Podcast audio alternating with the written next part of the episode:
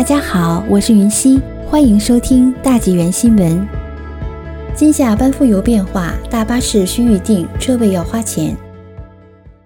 中共病毒肺炎 （COVID-19） 疫情改变了人们生活的方方面面，自然也包括夏季旅游。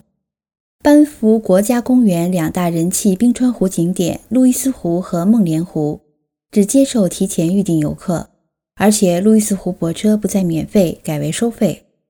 加拿大公园管理局表示，这两大景点每年吸引大量游客，车位有限，交通堵塞严重，尤其是路易斯湖需积极管理，才能确保游客、员工和当地居民安全。管理局对两大景点最新管理规定包括。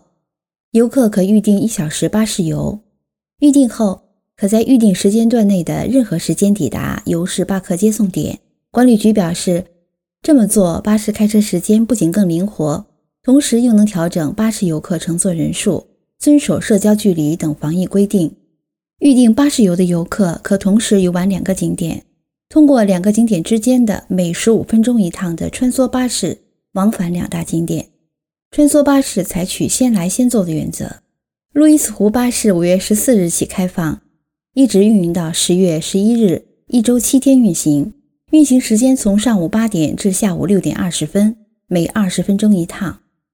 梦莲湖巴士五月二十一日开放，每二十分钟一趟，从上午八点十分运行到下午五点三十分。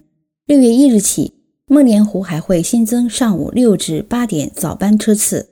每隔二十分钟一趟，白班车和早班车均运营至十月十一日。两个景点每天返程末班车均在七点五十分收班。六岁以下儿童免车费，十八至六十四岁成年车费八元，六十五岁以上老人四元，六至十七岁青少年两元。路易斯湖营地至小镇和公园游客巴士接送点开放免费穿梭巴士，从上午八点至晚八点。每隔三十分钟一趟，无需提前预订。今年夏季期间，班夫镇到公园游客巴士接送点之间还提供 rom Transit 公交服务。景点巴士网上预订，四月二十八日起正式开放。游客需新增座位的，可在动身前四十八小时查看。